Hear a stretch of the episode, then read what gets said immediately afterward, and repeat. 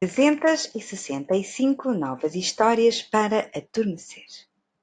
Dia 21. Os dentes de uma estrela. A coelhinha Gina tem dois enormes dentes da frente e os outros coelhos gozam-na quando ela passa por eles.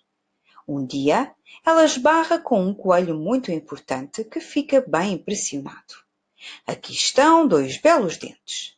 É mesmo disso que precisamos para a nossa campanha publicitária de luta contra as cáries.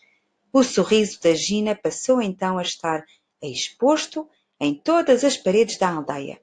Ela virou uma estrela e nunca mais ninguém gozou com os dentes dela. Fim